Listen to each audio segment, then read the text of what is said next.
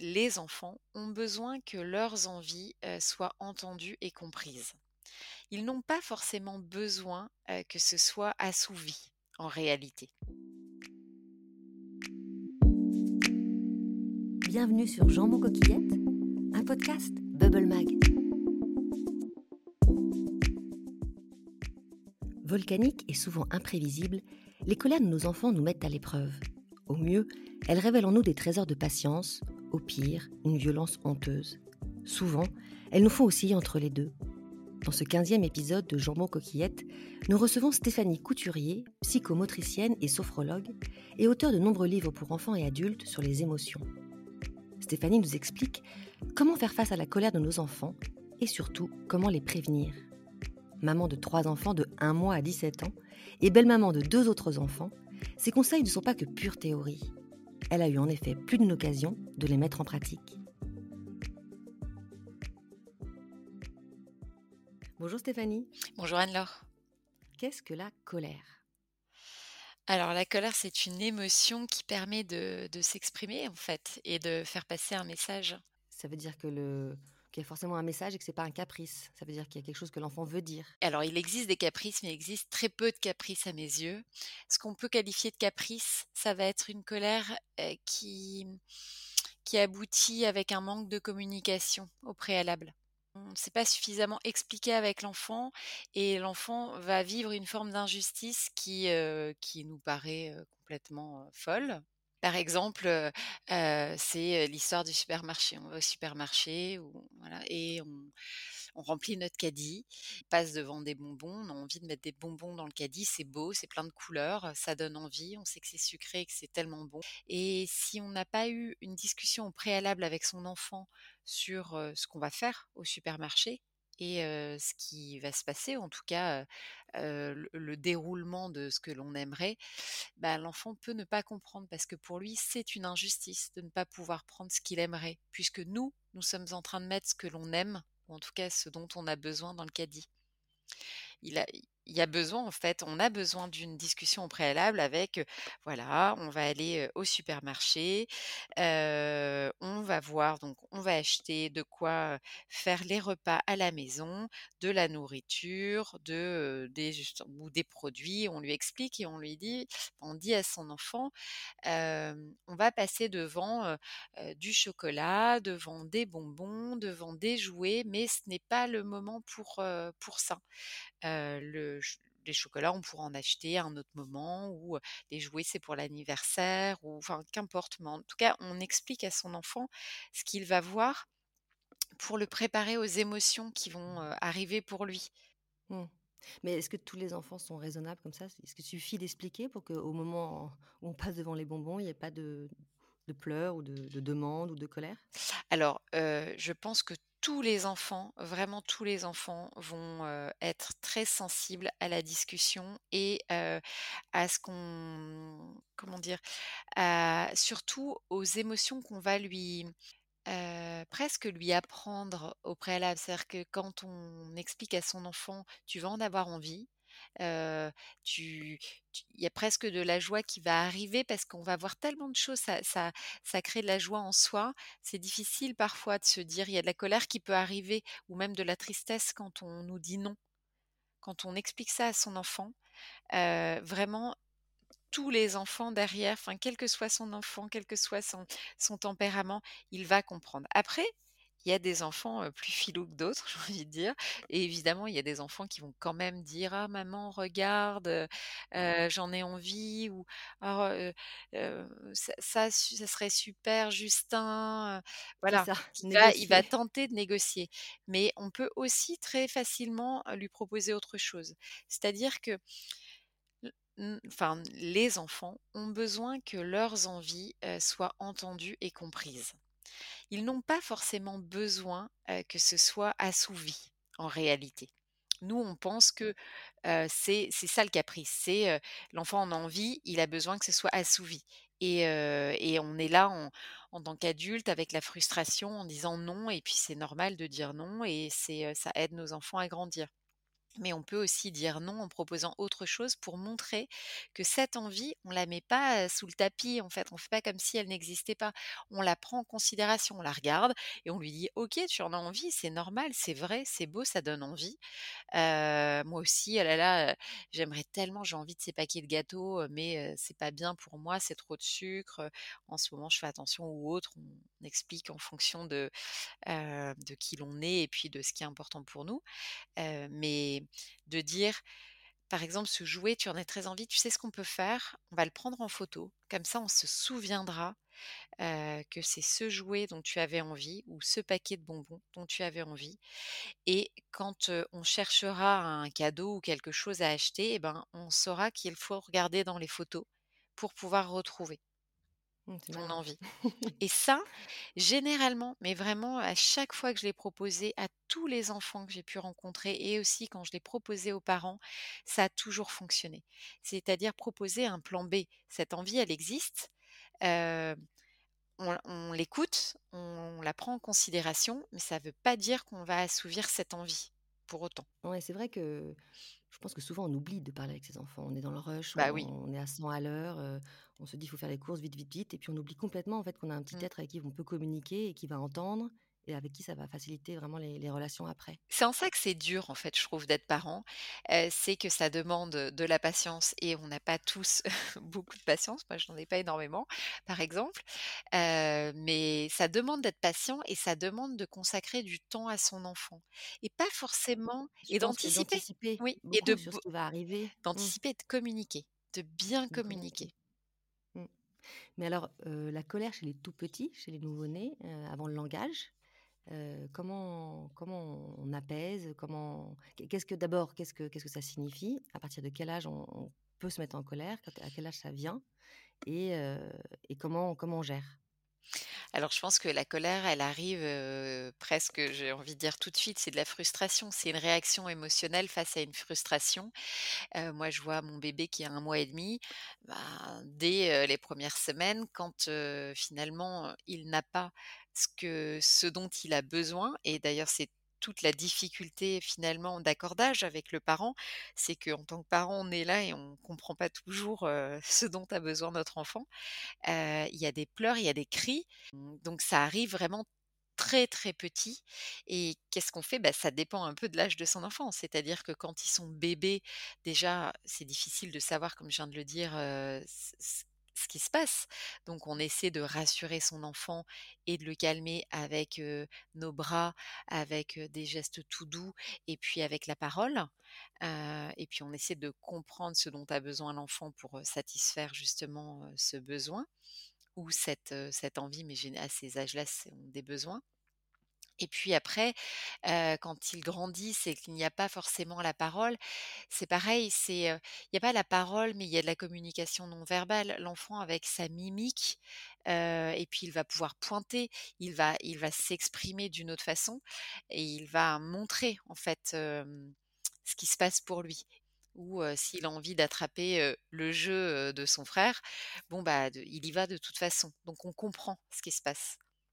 Justement, ça, c'est très compliqué, la gestion des relations de fratrie et de: «Touche pas à mon jouet, c'est mon jouet et toi, heu» et de dire: «Bah non, c'est celui de ton frère, tu peux pas y toucher». Enfin, comment ça, c'est ça, c'est source souvent de colère, heu, entre les enfants, heu et c'est souvent un peu, irré hein.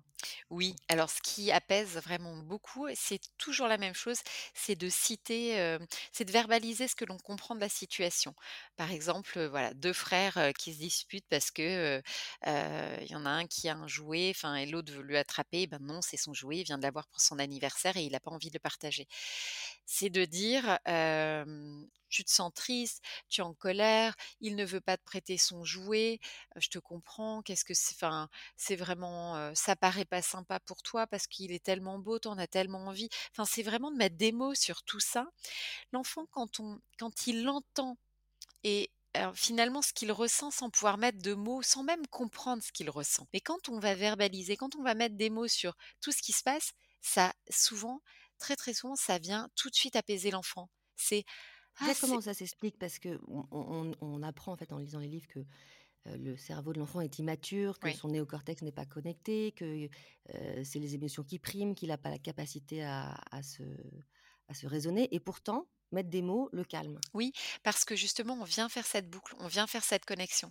Ce que l'enfant n'est pas capable de comprendre, c'est-à-dire que nous, quand on va faire on va ressentir une émotion et on va se dire au fond de nous: «Oh là là, je je la supporte pas», ça ou ça me met en colère ou, heu, mmh, je me sens jalouse, même si on le dit pas comme ça, mais on le ressent et on sait que c'est de la jalousie au fond de nous, même si on veut pas se l'avouer. On fait cette boucle intérieure. L'enfant n'a pas cette boucle. C'est juste, il ressent l'émotion de plein fouet et il réagit face à ce qu'il ressent. Et nous, avec la parole, on vient faire cette boucle. On vient lui dire: «Ce que tu perçois à l'intérieur de toi, ce que tu ressens, bah, c'est de la colère» ou alors c'est évidemment, on le dit pas avec ces mots-là, mais on dit juste: «Tu es en colère, c'est normal». Il faut que ce soit très simple. Si on commence à faire des phrases compliquées, l'enfant n'écoute pas et on passe à côté. Mais si on reste très simple, on va à l'essentiel en disant: «Tu es en colère, c'est normal» et surtout qu'on lui montre que c'est légitime. C'est légitime d'être en colère ou, de se sentir triste quand on a très envie de quelque chose et on nous dit non. Donc ce sont des émotions qui sont bien réelles et et on doit faire avec. Donc se dire: «Oui, ben, c'est normal de ressentir ça». C'est vrai qu'il alors c'est bien, moi moi j'aime bien à chaque fois je dis toujours: «C'est vrai que» parce que c'est vrai, oh là là, ce, ce camion, il donne envie, il est beau tout en bois comme ça, c'est chouette. Donc c'est vraiment de, de lui montrer qu'on a bien compris ce qui se passait et pour autant, sans dire à son frère: «Bon, bah, maintenant tu lui donnes». C'est, après on se met à la place de son frère en disant: «Bon et toi, je te comprends aussi. C'est vrai qu'il est tu viens d'avoir ton ce beau camion en bois pour ton anniversaire. Tu as pas envie de le partager parce qu'il est à toi, c'était ton cadeau et et ça t'embête ton petit frère qui est là à côté, qui veut te le prendre, Bah, c'est quoi la solution alors? bah, la solution, c'est déjà juste d'avoir mis des mots sur les 2 très, très souvent, ça change tellement la situation qu'il y en a un des 2 qui va changer d'avis. C'est-à-dire que c'est ou le petit qui va chercher autre chose ou le grand qui va, avoir envie de le proposer à son petit frère parce que le fait d'avoir mis ces mots, ça vient complètement calmer la situation. Quand ça ne calme pas la situation, c'est souvent, ça a pris, c'est déjà monté très fort dans les tours. Les colères s'est Mmh. déjà vraiment installée et le petit a déjà frappé le grand ou quelque chose de cet ordre-là et donc il y a autre chose qui s'est un peu installé et qu'il faut réussir à faire redescendre et là, c'est plus on peut y aller, enfin, on peut y arriver plus facilement avec, presque, de l'humour en disant ou alors juste en prenant vraiment, la colère comme personne à part entière qui arrive en disant: «Oh là là, mais cette colère, elle est venue vous embêter tous les 2, mais regardez-moi ça!» enfin et jouer quelque chose autour de la colère en disant: «Tout ça pour ce beau camion. C'est vrai qu'il est beau ce camion». Ouais, c'est détourner C'est l'attention, détourner heu l'attention et très souvent, ça vient un peu les déstabiliser et puis il y en a un qui va dire: «Bah, moi j'aime bien parce que, heu heu, la ouais, ils porte, elle repli peut ils oublient s'ouvrir» leur et colère. ils oublient leur colère et ils viennent voilà. Heu, est-ce que l pour les tout petits, même comme les plus grands, est-ce qu'il y a pas une colère qui doit s'exprimer parce que les enfants sont nerveux, parce qu'il faut qu'ils s que ça sorte? Oui, parfois on ne peut pas les éviter de toute façon, mais heu, ce qu'il faut toujours tenter, c'est d'essayer de mettre des mots sur ce qui se passe. Pour montrer à son enfant, qu'il est entendu et c'est une forme de, de respect et surtout pour lui, c'est beaucoup mieux au niveau de la construction de sa confiance en lui et de son estime de lui-même.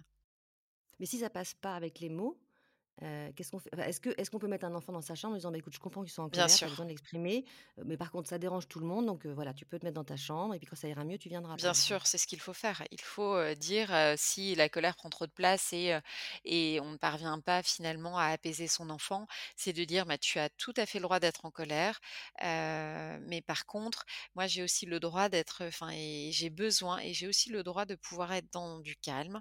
J'ai envie de rester dans un endroit calme». Donc la colère, si elle est là, il faut lui demander de s'exprimer dans ta chambre. Là, pour l'instant, on ne peut pas, subir ça, donc mais si tu veux, je viens avec toi ou je t'accompagne ou D'accord.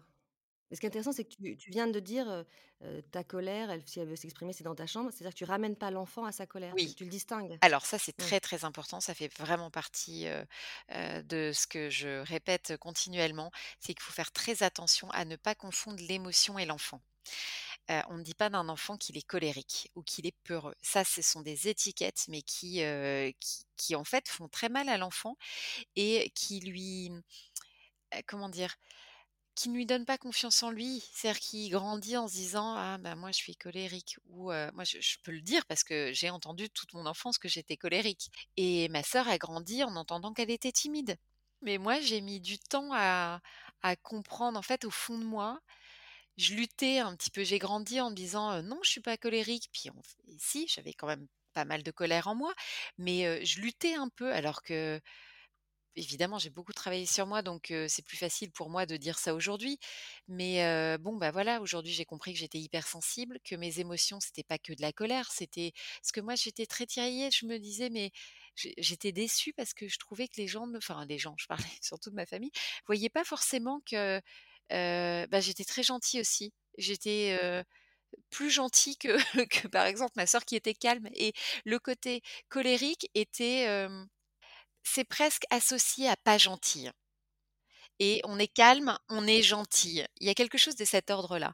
Or, ça n'a rien à voir. On est traversé par des émotions. Bon, bah, quand c'est une colère qui passe, elle est grande, elle est forte. Quand c'est de la joie qui passe, elle est aussi intense. Quand c'est de la tristesse, on la sent bien passer. C'est toujours la même chose. Et après, quand on n'est plus, hem, on est plus dans la retenue, dans l'expression de ses émotions, bon, bah, oui, quand la colère passe, parfois elle peut même être intériorisée et alors ça va donner de l'eczéma sur la peau ou des maux de ventre. Ma ma sœur qui manifestait peu d'émotions, alors qu'elle est aussi hypersensible, elle a une autre façon d'exprimer. Bon, bah, elle a eu elle est typiquement, elle a été opérée de l'appendicite alors qu'elle n'avait pas l'appendicite. Après l'opération, on lui a dit que c'était pas l'appendicite. Elle avait somatisé et Elle avait somatisé, elle avait très, très mal au ventre Mmh. et c'est comme ça que souvent que ça se passe. C'est-à-dire que soit c'est exprimé, extériorisé, soit c'est intériorisé et ça va s'exprimer différemment parce que l'émotion est là. Mais ça veut dire, parfois on peut aussi avoir on le voit, hein, dans les fratries ou dans les copains qu'on a des enfants plus colériques que d'autres. Oui. C'est-à-dire ce sont des enfants qui, ressentent les émotions plus fortement? Très souvent, ce sont des émotions sont des enfants qui, heu, soit sont hypersensibles ou en tout cas sont plus sensibles et vont ressentir des émotions de façon plus intense et puis ça va aussi avec, heu heu, ce n'est pas que dans l'expression des émotions, ça va être aussi, heu, dans le tempérament de l'enfant. Si Oui. l'enfant, va justement plus extérioriser les choses ou pas. Mmh. Oui, oui, il y a pas que y a il y a je veux dire les enfants naissent avec leur personnalité Oui, à la naissance ah ça c'est sûr. il faut aussi faire avec. Oui, Ouais. oui. Alors comment on fait quand les colères, heu, nous mettent nous-mêmes en colère et que, heu et qu'on n'arrive pas du tout à avoir ce ce, heu, cette attitude calme, posée, c'est pas toujours simple, hein, nous aussi on a nos émotions qu'on gère pas toujours. Qu'est-ce qu'on fait dans ces cas-là? Alors ça, c'est vraiment, c'est un grand sujet, je trouve. Ça me ça me fait juste penser à quelque chose. Un jour, j'ai une de mes patientes qui m'a expliqué, qu'une grosse colère l'avait mangée dès le réveil et qu'elle était tellement grosse qu'elle avait mangé son père et sa mère au passage. C'était mais c'était génial! Je l'ai écrit dans un de mes livres. Je trouvais ça mais tellement super de pouvoir exprimer ça de cette façon-là. C'était tellement juste et intelligent de la part de cette petite fille de me l'expliquer en fait si simplement. C'était très lourd en fait, pour elle. C'est une petite fille en effet qui était traversée par, heu, par des colères, très fortes et et je l'ai suivie très longtemps encore jusqu'à l'année dernière, parce que ça, c'était il y a des années. Et alors pour revenir à la question, ben, quand ça nous met nous-mêmes en colère, c'est souvent que ça nous cueille en pleine fatigue. Mmh. Il faut toujours On n'a pas le chercher courage, on n'a voilà, pas la patience, c'est pas le moment, on déjà, exactement. On n'a pas on n'a pas le On n'a plus les ressources pour, se dire bon, essayer de se mettre à la place de son enfant, mais il faut toujours essayer de se dire: «OK, même très fatigué, il faut chercher à se mettre à la place de son enfant et tenter de comprendre qu'il ne peut pas gérer l'émotion, en fait, qui arrive». mais est-ce qu'il faut pas aussi, heu, déculpabiliser et se dire: «Beh, il y aura des moments où je vais gérer, puis il y aura des moments où je vais pas Ah bah, gérer». bien C'est pas non sûr! plus Ah pas non, non mais plus, dramatique et ça va pas traumatiser mon enfant. non, c'est pas dramatique. Ce qui est dramatique, c'est d'en venir aux mains. Ce qui est dramatique, c'est, la violence, qu'elle soit, verbale ou physique. Ça, c'est ça reste quand même dramatique et il faut vraiment tout faire, pour que ça n'arrive pas. Alors je dis ça, j'ai déjà donné, des fessées à mes enfants, honte à moi, parce que j'ai complètement pété les plombs. Je n'y arrivais plus et jusqu'à ce que mon fils un jour me dise enfin c'est pas que ça arrivait souvent, mais un jour mon fils m'a dit, il avait dû l'entendre je sais pas où, mais que je n'avais pas le droit et et d'ailleurs, c'était peut-être moi qui avais dit, en fait, tout simplement, mais moi j'ai entendu le pas le droit. Voilà, c'était ça, j'avais entendu le pas le droit différemment dans pas le droit dans la loi, mais j'avais bien expliqué qu'on n'avait pas le droit de frapper. On n'avait pas le droit de, de dire des mots qui faisaient du mal et on n'avait pas le droit de frapper et donc quand je lui ai donné une fessée parce que je n'en pouvais plus, il m'a dit que je n'avais pas le droit. Mais moi je l'ai entendu comme pas le droit, la loi, heu, tu es adulte et tu tu n'as Ah tu oui. n'as pas le droit. Ça m'a glacée et à partir de là, je me suis dit: «C'est vrai, j'ai pas le droit, en fait» et et non seulement j'ai pas le droit, je suis professionnelle de la petite enfance, enfin, ça arrivait rarement, mais c'était déjà arrivé et je me suis dit: «Non, mais en fait, ça, plus jamais». C'est-à-dire que même si je suis fatiguée, même si je n'en peux plus, je change de pièce, je vais me calmer, je je lui dis: «Je n'en peux plus, j'ai une colère énorme en moi». Ce que j'ai fait après par la suite et d'ailleurs c'est devenu presque un jeu, je lui disais: «Ah là là, mais j'ai envie de» et je lui disais: «Non mais là je suis tu me mets enfin, ta colère me met tellement en colère, je suis tellement en colère, j'ai envie de tout jeter dans la salle, j'ai envie de de renverser le canapé». En fait, je je lui disais pas quelque chose, où pas je le mettais frapper, mais oui. voilà, je lui disais pas que j'avais envie de le frapper, mais je lui disais que je je j'avais vraiment c c'était énorme en moi, c'était l'explosion et je l'imageais comme ça et je disais: «Je vais me mettre dans ma chambre, parce que là j'ai besoin de de souffler un petit peu, là je suis très en colère, j'ai plus envie de te voir pour l'instant». Et ça, ça a tout changé parce que ça lui a permis de voir que moi je réagissais comme ça et aussi lui donner cet espace, c'est-à-dire qu'avant, quand je lui proposais d'aller dans sa chambre, ça fonctionnait pas. Il soit je la je pouvais l'accompagner dans sa chambre et comme pas mal d'enfants, il tambourinait à la porte ou alors, il hurlait, il me suivait, dans le couloir, enfin ça fonctionnait pas.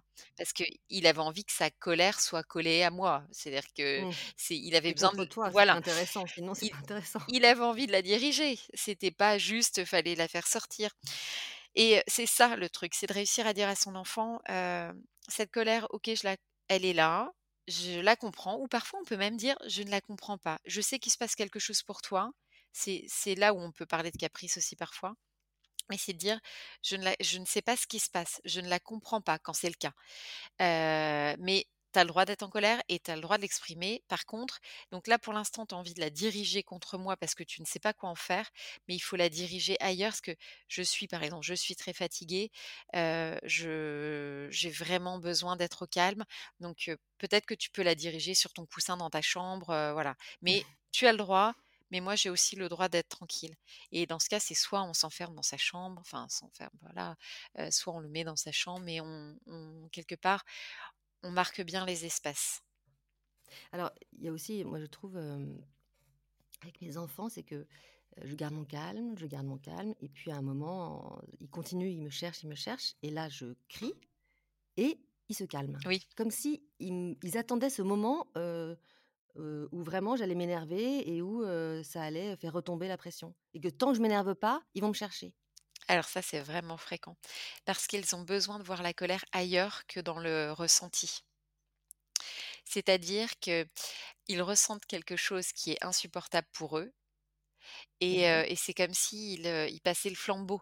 C'est-à-dire qu'ils ont besoin que ça sorte, mais si ça sort et juste comme ça et quelque part, il y a pas de conséquence, la colère, c'est comme si la colère n'était pas entendue. Alors que quand le parent se met en colère, il y a vraiment, pas mal de situations, alors c'est pas systématique, mais il y a pas mal de situations où, en effet, l'enfant fait: «Ah!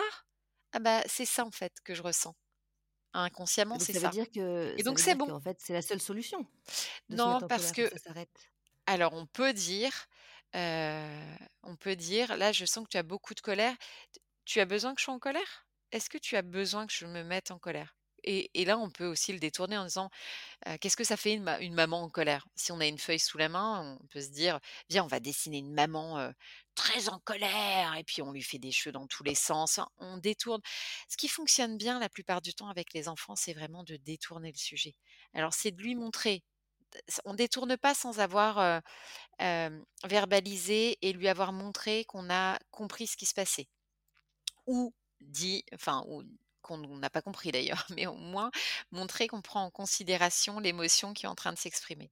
Ce que tu disais tout à l'heure. Voilà et après Mais ça, ça marche pas toujours chez les ados. Enfin, Non, chez les ados, qu'il y non. a il y a 2 choses qu'on distingue. Il y a les enfants, voilà, les petits enfants et puis les adolescents. Les ados, c'est autre tu as chose. tu as 2 adolescents, as un petit Ah oui, moi j'ai, alors, heu, nous on est il y a 5 enfants à la maison, heu et on a, on va dire, 2 vrais ados et puis 2 pré-ados qui commencent quand même à rentrer un petit peu parce que je mon fils, heu, Orphée est en 6e, ma belle-fille Paula est en 4e et puis après nos 2 grands sont en 1re. Ah oui, Voilà donc et après on a un petit bébé, heu, qui vient d'arriver, voilà. Ça, tu as tous les âges. Donc j'ai tous les âges. J'ai tous les comment tu gères la colère des ados? C'est autre chose? C'est un grand travail d'équilibriste. Je trouve de toute façon l'éducation, que ce soit avec, des plus petits, mais c'est je trouve ça évidemment plus facile avec des plus petits, qu'avec des ados. Parce qu'il faut réussir à, trouver l'équilibre entre, leur faire passer le message et leur faire confiance. Et on a tendance à faire passer quand on fait passer le message, c'est toujours assez péremptoire. «Tu dois faire ça, sinon, tu vas te planter» ou et puis après c'est: «Je te l'avais dit». Enfin, tout ça, ça fonctionne pas, en fait. Il faut qu'on leur fasse confiance parce que, mmh, en réalité, Imposer marche pas. ça fonctionne pas et puis ils ont besoin d'apprendre par eux-mêmes et ils s'ils Oui. doivent passer par, même si enfin, par des échecs et ben, c'est leur histoire, en fait. Tu poses quand même des des interdits, des non, des ça c'est la règle et tu Oui. respectes? Il y a des il y a des règles qui ne bougent pas. Le téléphone, chez nous, le téléphone pour les 2 grands, c'est doit être dans l'entrée à 22:00. Et il y a plus de téléphone dans les chambres, à 22:00, c'est dans l'entrée et très longtemps, je les prenais, je les mettais dans ma chambre d'ailleurs. Et ça, il y a pas de problème. Voilà, après ils ont des des «corvées» entre guillemets à la maison, heu, chaque jour, il y a quelqu'un qui doit mettre la table et débarrasser, heu, tout ça c'est c'est, heu, c'est assez, heu, réglementé et puis, heu mais ça se passe bien. Parce que je discutais, c'était intéressant, avec une responsable de crèche et qui qui était assez, hem, vindicative sur la parenté positive en disant qu'on avait mis le les parents au même niveau que les enfants. Enfin, les enfants surtout au même niveau que les parents et que du coup, il y avait plus de hiérarchie, il y avait plus de, heu, de oui, de de règles imposées ou de ou de de faire comprendre à l'enfant que c'est un enfant, que c'est pas encore un adulte et que les adultes ont le droit de décider des choses. Oui. Alors moi c'est pareil, hein, c'est-à-dire que la parentalité positive, je je ne peux pas dire alors j'ai mon bébé qui se réveille. C'est mignon. Je vais le prendre avec moi. Voilà. La parentalité positive, hem, je comprends tout à fait cette directrice de crèche parce que c'est très souvent heu, utilisé, pas comme on l'aimerait. En réalité, heu, la parentalité positive, ça ne veut pas dire qu'on laisse, toute, la possibilité aux enfants ou aux ados et qu'on va se mettre au même niveau. La parentalité positive, c'est beaucoup de communication. Ce sont aussi beaucoup de règles, qui sont établies et qui doivent être, respectées. C'est juste que ces règles, on les explique réellement aux enfants. C'est surtout pour moi, un regard qui est nouveau et une communication qui est bien meilleure. Mais ça n'empêche pas, le cadre et les règles et surtout, le respect, en fait. Je pense que c'est important. Enfin moi, je sais que j'ai totalement raté cette partie-là, c'est-à-dire que je mettais des règles que je ne respectais pas et donc j'ai un ado qui est un excellent négociateur, qui négocie surtout en permanence et ce travers-là, je le vois beaucoup chez les adolescents, faculté qu'ils ont de négocier, de pas lâcher. Heu, est-ce que c'est justement parce qu'on les a leur a appris à communiquer et à entrer en relation et à exprimer leurs besoins et à est-ce que c'est pas un travers? Alors moi, je trouve ça génial. Alors, en effet, je trouve qu'il y a beaucoup d'adolescents qui négocient, mais ça, c'est presque le propre, heu heu, de l'adolescence et mais moi, je trouve ça assez chouette, en fait. C'est-à-dire que moi aussi les épuisant, alors, c'est épuisant. mais j'ai aussi, mon grand donc qui qui a 17 ans, qui négocie mais très, très bien au point où très souvent, je ne sais plus pourquoi j'ai dit non au début. C'est C'est-à-dire que ses arguments sont tellement pertinents et et justes que je ne sais plus pourquoi j'ai dit non et ben je là-dessus, je peux revenir en disant, «C'est vrai, je suis OK, je suis d'accord avec ce que tu dis. Par contre, souvent je j'essaie de revenir à ce qui était important pour moi et puis, par rapport aux règles. Donc, on va négocier et et ça va être un entre 2. Mais derrière, même j'ai pas souvent, très souvent après ça, je, mmh, j'ai pas l'impression que c'est, mmh, comment dire? Que ça n'a pas fonctionné ou c'est que c'est un échec. Au contraire, je suis assez fière de lui. Je me dis: «Mais c'est génial, s'il réussit à faire ça, dans la vie ou au travail, enfin après, c'est super!» C'est, c'est vrai aussi que je me le dis aussi de temps en temps et c'est vrai aussi que quand j'argumente moi aussi bien, avec des des choses, légitimes, je vois qu'il l'accepte. Voilà. Oui, c'est ça. Heu, moi, Stanislas, c'est exactement ça. C'est-à-dire quand je lui explique correctement les choses d'ailleurs, il me dit: «Bon, bah, voilà, si tu m'expliques correctement, heu, si il suffit de m'expliquer, c'est bon» et du coup, ça passe. Heu, mais parfois, il a des arguments qui tiennent très, très bien la route aussi et et c'est à nous de les é de les entendre, en fait. Alors, il est il est ça fait combien de temps qu'on ouais, ça fait déjà 37 minutes, hein, qu'on papote. Donc, je vais, poser la dernière question que traditionnelle de Jambon Coquillette, c'est quelle est votre recette SOS quand vous avez quand vous n'avez pas le temps de cuisiner? Alors nous, c'est, toujours la même recette SOS, c'est, riz, poulet, brocoli. C'est c'est Riz, systématique. poulet, brocoli. Voilà Ah oui. et là, il faut savoir Il que mange les brocolis? ah oui et alors les brocolis chez nous, c'est un peu notre spécialité. D'ailleurs, le le petit, dinosaure qui fait plein de bruit là dans mes bras, on a même, heu, 2 doudous. Heu, En il a 2 brocoli? doudous brocolis, oui, parce que c'est un peu ce qui caractérise notre famille, ça fait rire tout le monde. Parce qu'on les fait à la, mmh, on les fait revenir en fait et on les laisse bien croquants. Donc, heu, ils sont presque crus, ils sont juste chauds et bien croquants D'accord, donc tu les et coupes en heu morceaux, tu les mets à la poêle? voilà et heu et on les fait revenir et donc c'est très, très bon. Bah, mille merci Stéphanie, c'était vraiment très chouette et puis c'est mignon d'entendre c'est Lars, c'est ça, C'est Lars, oui, qui est Ouais. qui est dans mes bras et ça y est, qui est réveillé. C'est mignon de l'entendre. Beh, je te laisse avec ton petit garçon et merci beaucoup, heu, merci beaucoup pour cette interview, Merci Anne-Laure. très intéressant. Au revoir. Au revoir. Merci à vous pour votre écoute. Vous retrouverez dans les notes de cet épisode un lien vers le site de Stéphanie Couturier, ainsi que les références de ses livres sur les émotions. Si vous avez aimé ce podcast, accordez-lui deux petites minutes pour lui attribuer quelques étoiles et rédiger un commentaire avant de le partager avec votre entourage. À bientôt!